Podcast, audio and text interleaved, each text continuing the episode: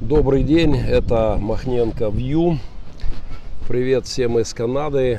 Это про это на ТВ не говорят. Я нахожусь в короткой поездке в Канаду. Сегодня вечером у меня выступление, служение в Монреале. Завтра и конец недели Соскатун, затем Калгари.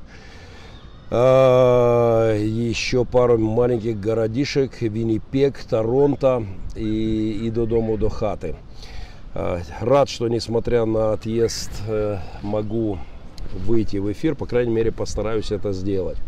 Любая информация, не имеющая в виду создателя, это фейк, один из девизов моей программы. Поэтому я правда верю, что такие богословские Э, заметки на тему прошедшей недели. Э, важный жанр и стараюсь э, в этом немножечко трудиться. В прошлую неделю мы разыграли приз моя книга о Республике Пилигрим, непедагогическая поэма и несколько фильмов, в том числе голливудский документальный фильм о вашем покорном слуге. В прошлой программе достался Андрею Белый за вопрос, как моя жена и как ее здоровье. Андрей очень сильно угадал с датой, это было в канун дня нашей свадьбы, и я просто не мог не отреагировать таким образом. Андрей, мы обязательно выйдем на связь, и мои помощники отправят тебе этот подарок. Спасибо за важный вопрос о самом важном человеке на земле в моей жизни. А, сегодня этот приз будет разыгран между теми людьми, кто сделает перепост с моего фейсбука сделает перепост в своей страничке среди этих людей жеребьевкой мы определим победителя. И в следующий раз такой приз будет отправлен э, вам. Я хотел бы начать сегодня со сводки, военной сводки э, ООС бывшего АТО 19 э, обстрелов российских за прошедшие сутки, за сутки четверо раненых украинских солдат. Я подумал, что мне стоит мою информационную программу контекстуализировать э, сводками с фронта, потому что многие эмоции будут более понятны людям. Э, одно дело споры богословские где-нибудь в районе Сакрамента о каком-то вопросе, а совсем другое, совсем другое, когда ты и твои дети живешь шестой год, живете шестой год на линии фронта, рядышком с линией фронта. У меня за спиной прекрасная канадская река, забыл, Сан, Сан чего-то, э, Монреале, роскошная, большая, классная река. Слышите, как чайки здесь мне подпевают. Надеюсь, что не перекрикивают э, мою речь. Э, здесь по-другому воспринимается то, о чем я говорю. И поэтому я буду немножечко о контексте. 14 тысяч официально погибших, плюс 10 тысяч погибших на войне в этой интервенции России в Украину. Это неофициально, уже считай 24 так на глаз. Добавьте сюда 1050 э, побочных жертв этой войны, а может быть и все 100, потому что люди умирают на войне не только от взрывов, а умирают те, кто оказался рядом с взрывами от сердечных проблем, от стресса пережитого. У меня есть семья, мои друзья, они уже на той стороне жизни, вечности. Супруга оказалась рядом с обстрелом, э, ее просто отбросило взрывной волной, она не пострадала физически, но через год умерла, и врачи говорят, это непосредственный результат обстрела. Ее муж умер еще через год. На этой неделе в моей э, близкий мне человек э, умер в Донецке, мы даже не можем приехать на похороны. Э, умер, потому что вовремя не была оказана качественная медицинская помощь, чем сейчас явная проблема. Представьте только, сколько людей умерло, не получив нормальную медицинскую помощь из-за этой войны, потому что доктора поуезжали толковые с, как минимум, с оккупированных территорий. И это все побочные жертвы этой войны. Поэтому сегодня, за прошедшие сутки, количество обстрелов 19 четверо раненых. Просто имейте это в виду, когда я буду говорить о каких-то своих новостях в прошедшую неделю. Сегодня 11 сентября. И нельзя обойти эту дату, September 11. Э, в тот день, 11 сентября, в день той трагедии, случилось нечто, э, простите, случилось, не знаю, телефон моего друга, он забыл его выключить, но я как-то не знаю, как это сделать. История семьи из моей церкви 11 сентября, она была достаточно жуткой и нестандартной. Дело в том, что непосредственно сидела семья, смотрела фильм, апокалиптический фильм, фильм «Оставленные», один из таких кинематографических э, вариантов дней апокалипсиса. И семья смотрела фильм, падают самолеты, врезаются в башни, огромные небоскребы.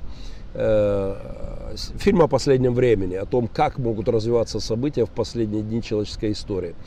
И вот э, супруга вышла на кухню, семья продолжала смотреть фильм. В этот момент э, жена, там решая свои какие-то кухонные вопросы, вдруг услышала необычную реакцию своих э, родственников на просмотр фильма. Когда она вернулась с кухни, села, продолжая, как ей казалось, смотреть фильм о последних временах, вот про эти самые самолеты, врезающиеся в башни, и смотрит и не может понять, что происходит, потому что родные явно неадекватно реагируют на просмотр художественного, богословского, фантастического фильма. А, и вдруг она понимает, что на экране уже не кино, а реальные новости из центра Нью-Йорка – вообще вот мы с вами, безусловно, прямой дорогой топаем к последним главам книги Откровения, вот с этим грозным названием Апокалипсис. И тем более нам важно наблюдать за процессами в мире, не просто новостейными процессами, а, таким атеистическим взглядом, но богословский обзор, теологический обзор, э, вот рефлексия библейская пасторская на метафизический поток процессов, потому что физикой все не заканчивается, поэтому я и занимаюсь, в общем-то, этой программой. Любая новость, не имеющая в виду создателя и вседержителя, это fake news, один из девизов моей программы. Махненко Вью, поехали. А, конечно же, я должен выразить свое мнение по поводу обмена э, военнопленных на захваченных э, лидером Сомали, российского Сомали, господином Путиным. Э, вот он отдал, этот пират кремлевский отдал тех, кто, кого он захватил в обмен на бандитов, на негодяев, на убийц. Э, и, безусловно, абсолютно неравный обмен. И, и масса людей спрашивают меня, что я об этом думаю. Наверное, короче всего это откомментировал, в мою, мою позицию откомментировал Дмитрий Быков.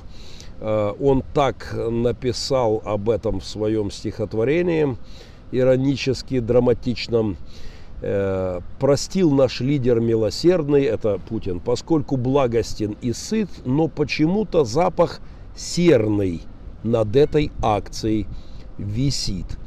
Запах ада висит над этой акцией с обменом пленным, пленными. И э, хорошо, что мой обзор выходит спустя несколько дней, в середине недели, потому что уже многие отрефлексировали и как-то определены позиции. Но я уверен, что взгляд пастора, он все-таки под своеобразным углом.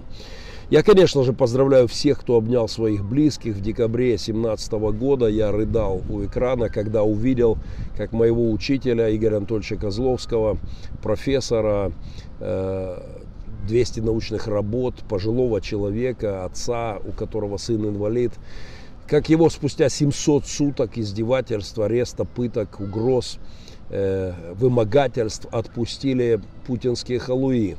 Я помню, как я разрыдался, увидев его лицо на экране телевизора, и для меня было огромной честью, привилегией узнать, что, как сказал Игорь Анатольевич, все 700 суток мое имя звучало в его молитвах из подвалов ДНР, из этих пыточных камер. Что произошло помимо обмена? Украину сливают, как мне кажется. Об этом многие говорят, но я выражу свою точку зрения. Во-первых, это не первый раз, так было много раз в истории. Украину многократно впихивали под, э, под имперских, э, имперскую вертикаль. Э, я прямо сейчас читаю дневники «Черная тетрадь» Зинаиды Гиппиус. 1919 год, ровно 100 лет. О, у меня кофе, спасибо огромное. Спасибо, Владимир. Я еще раз э, похвастаюсь, что я в Канаде. И сегодня в Монреале. И мой друг Владимир вот позаботился о чашечке кофе. За твое, Владимир, здоровье, за процветание и благословение красавицы Канады. Проверь, я в кадре, все нормально. Рек работает. Все хорошо, поехали. Итак, я думаю, что Украину сливают не в первый раз. Зинаида Гиппиус, Гиппиус дневники, черная книжка или черная тетрадь, 1919 год. События ровно этих дней столетней давности. Это же жуткое чтиво, потому что мало кто писал, что в это время, э, мало кто вообще рефлексировал, было не до писанины, но живя в Петербурге, э, захваченном красной чумой, уничтожаемом красной чумой, э, Зинаида Гиппис пишет некоторые мысли, совершенно страшно. Это время, когда вот такого большевистского мрака, когда трупами расстрелянных кормят зверей в зоопарке, в буквальном смысле слова. Там одна жуткая история, когда парнишку э, коммуняка хвастается мальчику, э, юноше о том, что а тело твоего отца мы это зверям скормили. Э, страшное чтение, но наиболее страшное, вот это, она описывает эту шариковщину, но не смешную, как у Бортков в «Собачьем сердце», а жуткую, каковой она была в реальности, не с Карцевым в роли Швондера, а с Дзержинским Швондером и всей этой гопотой НКВДшной тех времен, чьи ученики с холодными, как там, с холодными сердцами или головами, или совсем холодным, они так и правят до сих пор Кремлем и Россией.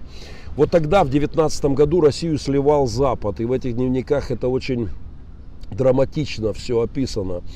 И, соответственно, сливал Россию и Украину под большевиков. За мир, за жвачку, ради бабла.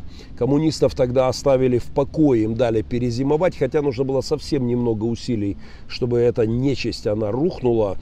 Но Европа пошла на компромиссы, и э, я хочу просто напомнить, чем это все обошлось. Э, той же Европе, тем же финнам. Э, потом это стоило зимнюю войну и потеря части территории, тысячи-тысячи трупов. Эстландии, да, вот Прибалтике. Это стоило потом оккупации на десятилетия, рабства, морем трупов э, почти уничтоженной национальной идеи. Европе и миру счета позже пришли в виде Второй мировой войны с известными цифрами в миллионы погибших. А, вот тогда они отстали от большевиков, мол, хотите русские, нас, э, э, Кремль там, наслаждайтесь своими Ленинами, своими Сталинами, своей чумой коммунистической, нам-то что? Тогда Европа, Запад дали стать на ноги коммунякам, очухаться и позже ввалиться в европейский дом и с э, Второй мировой войной, которую, безусловно, Гитлер вместе с Сталиным затеяли – и детям, и внукам э, пришлось расплачиваться по счетам. Недавно я работал с документами, историческими дневниками отцов-основателей США.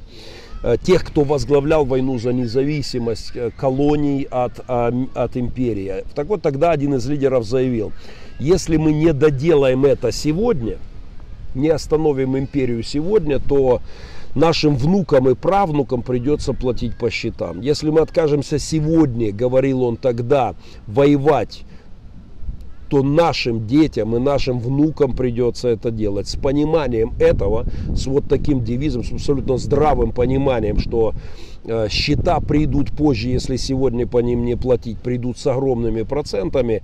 Вот с этим пониманием вели войну за независимость отцы-основатели США. Это понимание крайне необходимо сегодня моей стране Украине. Оно абсолютно важно Европе и Америке.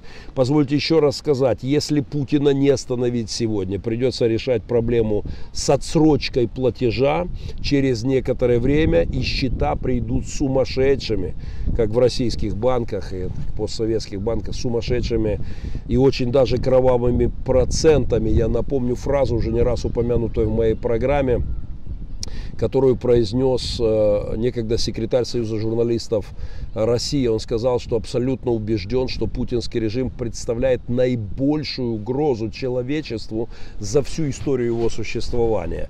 И я согласен, что если бы Путин, э, если бы Гитлер обладал теми ресурсами, я уж молчу за ядерное оружие, э, во-первых, информационными ресурсами, которыми обладает путинский режим, возможность гибридного влияния, то, конечно же, мир сегодня кричал бы Хайль Гитлер. Э, поэтому недооценивать Европе сегодня и думать, что ну ладно, мы как-то там сейчас Украину помирим с Россией, чуть-чуть загоним назад, недооценивать ситуацию глупо абсолютно, потому что э, счета придут не только в Украину, счета придут в Европу, счета придут всему миру, и оплата будет очень серьезная. Богословский тезис в эту тему – необходимый в данном случае. Зло не статично, оно динамично по своей природе. Зло никогда не останавливается на достигнутом и не говорит «мне этого хватит, довольно».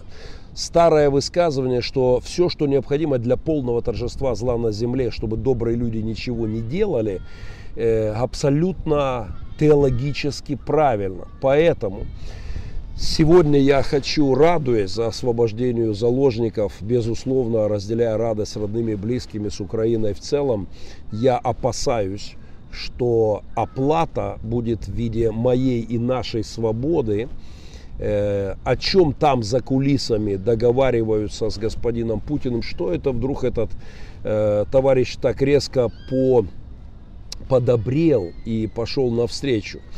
Вообще вопрос, сливают ли Украину? Э, в эту пользу есть множество фактов. Это и возврат в ПАСЕ российской делегации, без всякого намека на покаяние и перемены. Это и разговоры о возврате России в восьмерку. Это неожиданная щедрость этого имперского людоеда, вот того, который у Радищева описан как Обла, Азорна и Лаяй, помните, в его путешествиях из Петербурга в Москву. А, вот с чего это вдруг этот людоед, который выковыривает из своих зубов человечину, так раздобрел. Вот эти все разговоры Коломойского о гражданской войне и застолье олигарха Коломойского с путинским олигархом Новинским, недавно попавшееся мне в описаниях с, с печальными подробностями. Вот все э, уши этого олигарха, который говорит о гражданской войне, ушки которого безусловно выглядывают за спина, из-за спин нового украинского э, режима, Э, как бы их ни старались припрятывать, как бы ни дистанцировались, но их наличие э, явно.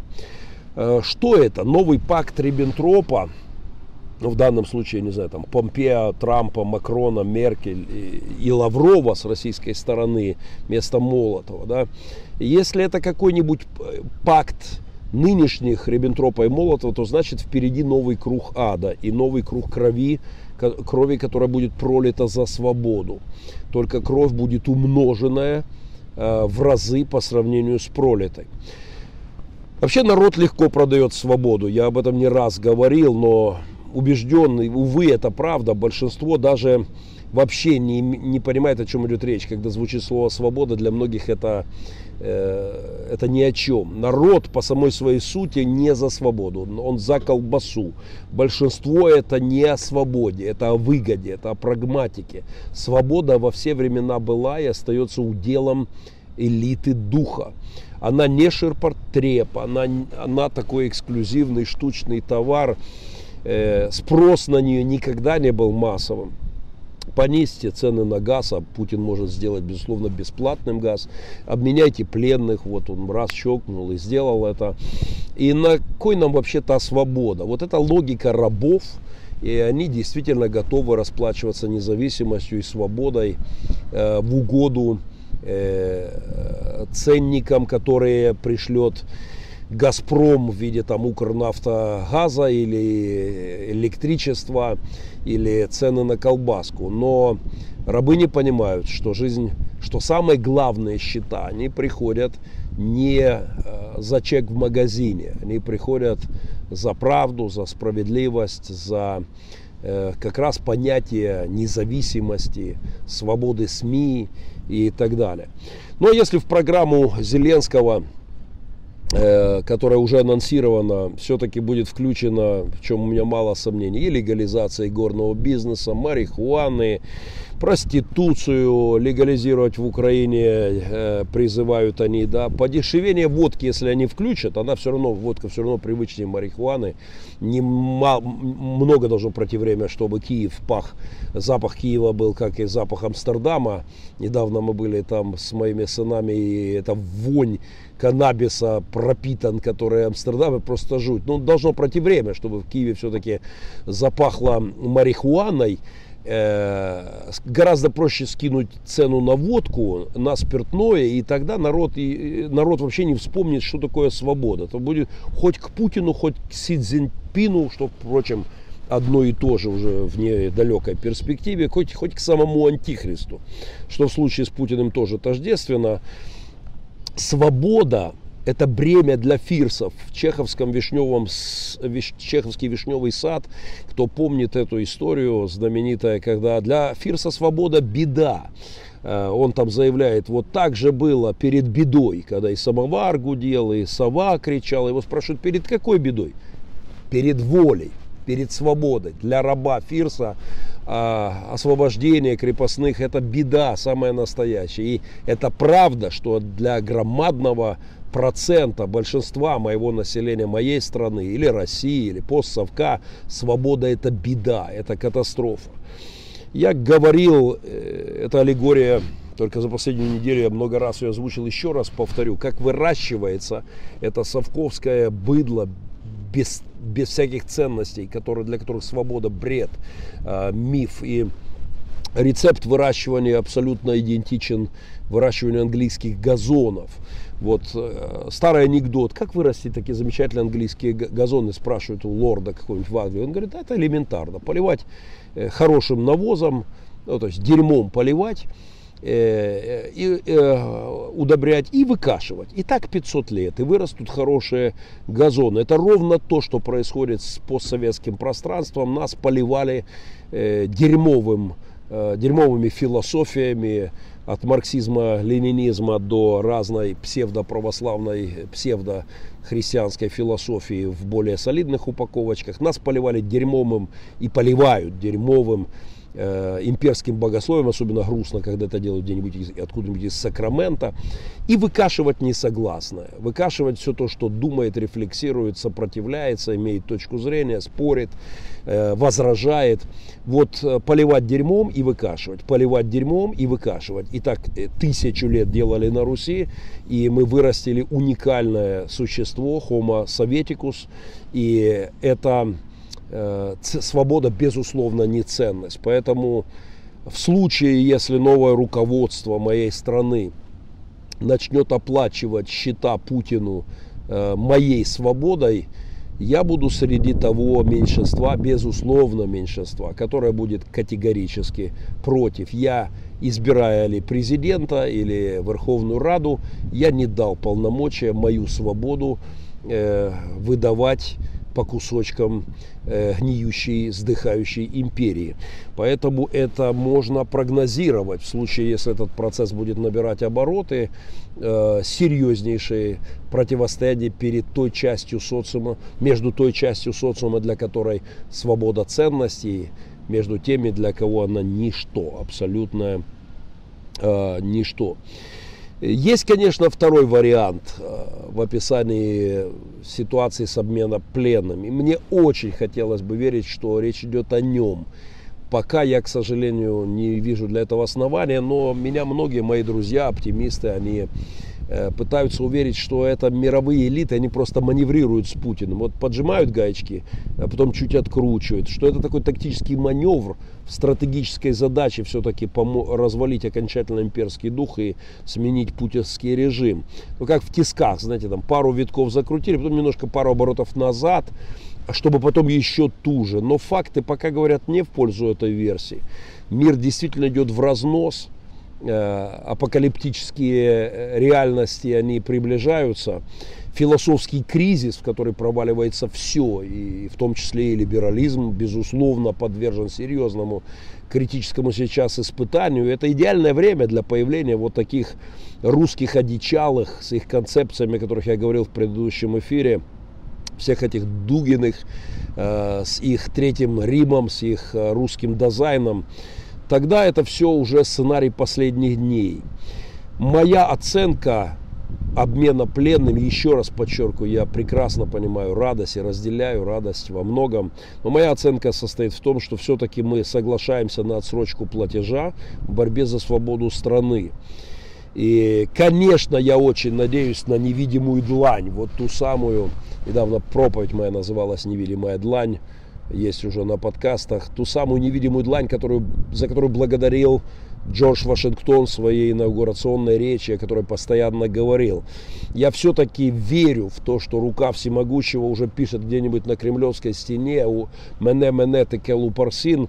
И, и, и, и я верю, что несмотря на печальные прогнозы человеческие, я знаю точно, что империя однажды умрет и взойдет солнце. Вопрос, сколько крови еще будет пролито. Я боюсь, что все это втюхивание нам особого статуса Донбасса-Хамаса. Вот я говорил, что особый статус печени это цирроз. Особый статус ноги при инсульте получается, или там правой стороны парализован. Вот это все втюхивание нам особого статуса, которое сейчас начнется в парламенте э, после нормандской встречи, в нормандском формате встречи. Поэтому я согласен с Дмитрием Быковым, который описал освобождение пленных следующей строчкой в своем замечательном стихотворении «Простил наш лидер милосердный, поскольку благостен и сыт, но почему-то запах серный над этой акцией висит. Адский запашок есть». Бендеровцы зашли с тыла, так я назвал новость о самосожжении в Удмуртии, пришедшую вчера. Заслуженный деятель Удмуртии Альберт Разин у здания Госсовета Республики в борьбе за права э, своего языка, языка своего меньшинства, своего народа сжег себя вчера вечером. Э, я бы сказал, что бандеровцы со своей защитой мовы, с проклятым для любой империи мовным вопросом зашли к Москве с тыла, причем с глубокого, неожиданного, э, неожиданного удмурского тыла. Я повторяю, что понять суть происходящего в Украине невозможно, если не видеть общую картину, смерть, макрокартину. На наших глазах умирает империя. Если отъехать от Донбасса или от горящего на минуточку ректора института человека при Удмурском государственном университете, ректор сжег себя. Не психически больной, не маргинал, не какой-то сектант, не э, какой-то одинокий безумец. Ректор университета, государственного университета в борьбе за права своего языка сжигает себя э, под зданием правительства региона. Конечно же, уже понеслось. Один из местных чиновников уже проговорил про руку Запада, про врагов народа, про закулису, от которой все это веет. Э, он не исключил, некто Тул, Тултаев, не исключил, что Разина мог кто-то использовать в своих интересах. Вечная песня всегда, когда люди борются за права человека в России, это, конечно, Запад использует в своих интересах. То есть, э, опять эта история про американцев, которые делают Майдан, про там, Пашинина в Армении, который пиндосы его подослали, Саакашвили это Обама, э, обамовский агент креатура и так далее. Эти люди, правда, не понимают природу происходящего. Вот они не могут по понять, что любое государство, чтобы устоять независимости, должно сражаться за свою культуру, за свои корни. И 600 школ в Крыму, среди которых было всего три украинских, и Россия кричала про унижение русского языка, это, конечно, вот все про это же. Безусловно, Украина должна была защищать э, национальный язык и развивать его. 600 школ, в Крыму было три только украинских. Какой язык там притесняли, ответьте сами себе, угадайте с трех раз. Все эти басни про то, что в Донбассе притеснялся русский язык, я житель Донбасса, 52 год, у меня не возникло ни одной проблемы за эти годы, никогда. И сегодня, когда бандеровцы э, захватили, как пишут российские СМИ, мой город, шестой год войны, у меня не возникло ни одной проблемы. по поводу языка. Я признаю необходимость отстаивать национальный язык и развивать его в моей стране. Так что эта история, это трагедия с языком в российских национальных меньшинствах, это, безусловно, подчеркивает ту мясорубку, которая империя веками, годами, десятилетиями перемалывает судьбы людей. И нам нужно понимать, что это не чисто украинская проблема. Но эта драма, это жуткая история с самосожжением э, ученого, э, ректора, она подчеркивает только о том, что развал империи – это вопрос времени. И он будет трещать не только по линии Украины, а России, посыпется очень здорово все однажды. И никуда от этого не деться. Бандеровцы зашли э, с тыла. Э, зашли с тыла. А, э, епископ Бахмутский, московский епископ, протестант, уже не раз попадается в мое поле зрения со своими опусами. На этой неделе он э, рефлексировал на тему фильма Юрия Дудя о Беслане. Э, совершенно потрясающие э, вещи выдает этот протестант московского патриархата, как я их окрестил. Если совсем коротко, то он описывает фильм Юрия Дудя так, в таком духе. Оторвем трагедию в Беслане от политики и просто поплачем. Э, вот эти епископа, у меня навязчивое ощущение, что они все на спецзадании находятся. Вот если не на зарплате конторы, той самой ФСБшной, КГБшной, НКВДшной. У меня такое ощущение, что они там посажены, чтобы вот только этим и заниматься, отрывать реальность от Кремля, вот быть апологетами ни Евангелия, ни правды, ни справедливости. Совсем недавно он говорил о протестах в Москве в том же духе. Оторвем от реальности, оторвем все эти события э, от правооценки. Это эти защитники режима. И в этом вся суть этих апологетов. Эм, вот что он пишет. Мне думается, что фильм не о политике, не о трагедии, а о людях, которые стали участниками этих событий и о том, как им помочь. Поэтому фильм мне показался успешным, вот фандрейзинг хороший сделан. То есть это не о политике и не о трагедии. Расскажите это Дудю, Э, и послушайте, что он думает. Э, я запомню эту фразу. Это не о политике, не о трагедии, это о фандрейзинге. Э, вообще экстраполяция очень важный прием в полемике, когда ты что-то переносишь куда-то в другую, в другую сторону и пытаешься, более ярче видно. Вот давайте эту позицию экстраполируем на Чикатило. Например, какой-нибудь фильм про Чикатило, я комментирую, что это не о сексуальном насилии, это о родственниках жертв и о том, как их утешить и финансово им помочь. Или фильм о Второй мировой кто-то снимает, а я пастор комментирую. Фильм, конечно, не о политике, не о сталинизме, не о фашизме, не о Гитлере, э, не о трагедии Второй мировой войны, э, не о взглядах Гитлера или Сталина. Это о том, как построить, как восстановить разрушенные города. Ну, я не знаю, господин Бахмутский, вы э, уже удостоены от меня титула лизоблюда, путинофила, э, хотя вы там в епископских, я так понимаю, мантиях. Я внимательно смотрю за вами. Впрочем, Бахмутский попал также в прицел еще одного молодого, без пяти минут доктора богословия, который внимательно следит за его опусом, э, молодого э, богослова. И, так что я, пожалуй, могу сильно на Бахмутского не отвлекаться от моих других апологетических сражений, к которым мы вот-вот доберемся. Еще одна новость клип рэпера Тимати Гуфа перед выборами в Москве появился на экранах красивый клипчик, э, видимо, за хорошие деньги, о том, как все круто в Москве. Вот такая же красота, как у Александра Шевченко в его богоискании славянских народов. Также часто появляются всякие кремлевские стены и красивые картинки Москвы. К фильму Алекса мы скоро доберемся. Э, такая вот заказуха кремлевская, выдаваемая за порыв вдохновения рэперами. Ключевая строчка клипа, от которой веет щедрыми собянинскими пожертвованиями, дивидендами, звучит так. Я попробую чуть-чуть рэпом благо сыны меня тренируют, да, Колян выдал на днях. Вот как поют эти Тимати. В пятом поколении коренной москвич не хожу на митинги. Внимание, не хожу на митинги, не втираю дичь. Такая строчечка. Я крутой москвич в пятом поколении, не хожу на митинги. Вот как должен себя вести настоящий москвич.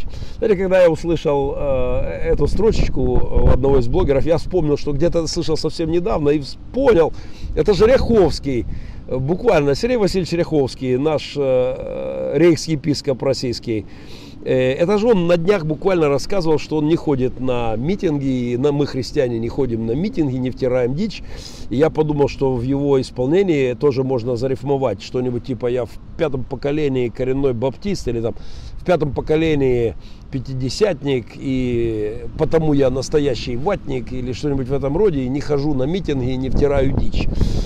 Перед выборами в России, ну или как выборами, фуборами, я как-то писал об этом, что э, один из уроков игры на тромбоне, который мне дал мой учитель музыки когда-то, э, один из первых уроков, он мне очень грубо объяснил, что не каждый звук, исходящий из тела музыканта, превращается в музыку при попытке дуть. Э, это, конечно же, история не про выборы это фубар, это воздух из другого отверстия государственного аппарата, и принимать его за выборы могут лишь глухие и совершенно лишенные обоняния, лишенные, э, потерявшие нюх. Вот помните, впрочем, фраза «потерял нюх» это давно уже не из подворотни, это констатация национального факта, российской народной драмы. Люди принимают за политику шоу на телевидении или э, псевдо-выборы в России, фуборы. Да? Так вот у этого рэпера заказуха я крутой парень, не хожу на митинги. И епископ поет ту же песню. Э, опять же, я писал как-то о моральных услугах власти от певцов и священников. Вот в случае с Ряховским и с Тимати э, это уж совсем показательно. Это, э, это просто вот так оно и есть. Я когда-то нашел пластинку хора имени Александрова, того самого, который погиб, нашел в Широкино, в разбомбленной россиянами школе. И я тогда написал, как теолог сделал заявление, что эти ребята покойные в, в роскошной форме, с блестящими пуговицами, звездами на погонах, сильно грешили, служа имперскому, э, имперскому отечеству без оглядки, без заговорок, без сомнений, без вопросов. Они буквально обслуживали власть своими голосовыми связками. В хоровом академическом смысле слова они оказывали кремлевским негодяям своего рода оральные услуги. Вдохновляли, раскачивали на кровь. Обслуживание безбожной антихристовой путинской власти мозгами, талантами, руками, губами, голосовыми связками. Э, это особый вид греха или проповедями в случае с пасторами, или рэпом в случае с, с музыкантами. Когда я это вижу, когда вижу, как рты журналистов, интеллигенции или епископов обрабатывают власть имущих, лаская им и помогая им расслабиться, я не могу не вспоминать, что слово «в блуд» в Писании не э, выходит за рамки плотского сексуального э, понятие о церкви блудницы, о церкви духовно блудодействующей с царями, постоянно говорит Писание, и Вавилон это самое роскошное описание этой трагедии, которая также в апокалиптических э, посланиях э, будет нам описано, что оно будет процветать в последнее время. А, поэтому я захотел это откомментировать. Не могу еще не сказать пару слов о замечательной о замечательном спектакле по пьесе Виктора Шандаровича с названием «Увидеть Солсбери». Я получил огромное удовольствие и всем рекомендую Виктор Шандарович «Увидеть Солсбери». Образ Родины, России Родины, деменции Петровны Бескрайней, безусловно, вместе с этой пьесой, премьера, которая была на прошлой неделе, войдет в русскую литературу. Деменция Петровна Бескрайняя. А, несмотря на то, что Шендерович, в отличие от Дудя, а, как Дудь перевоспитался меньше материться, а вот Шендеровича не обошлось без матерной ругани, я понимаю вообще, что без мата описывать российскую реальность, не будучи пастором, как достаточно непросто, но все же рекомендую уменьшить количество матов, потому что тяжеловато слушать, ну, мне, например. Но я понимаю, я где-то даже сочувствую, но вот знаете, новый образ России подарил Виктор Шендерович на прошлой неделе, описав ее как родину, деменцию Петровну Бескрайнюю. пьеса «Фантасмагория» под названием «Увидеть Солсбери» э, достойна вашего внимания. Э, я не буду пересказывать сюжет, э, потому что э, эти замечательные Баширов и Петров, которые, это парочка геев, которые в этой пьесе настоящие геи, вот попавшие в эту историю. Там масса совершенно удивительного, но э, о, о том, как эта парочка на самом деле уже не понимает, кто они. Вы знаете, вот это, эта пьеса проводит параллели с богословскими трактатами Льюиса, знаменитым «Человек отменяется», потому что человек теряется. Они в начале пьесы еще понимая, что они просто два гея, которые влипли в историю, то под конец пьесы они уже вообще не поймут, кто они. Это очень точная богословская метафора из «Человек отменяется» Льюиса или из его э, отсутствия понимания, самоопределения людей в расторжении брака. Здесь и отсылка на Толкиеновское э, Толкиеновская э, «Властелины колец» с горлумизацией, с потерей самого себя, с потерей личности, с деградацией от неограниченной власти.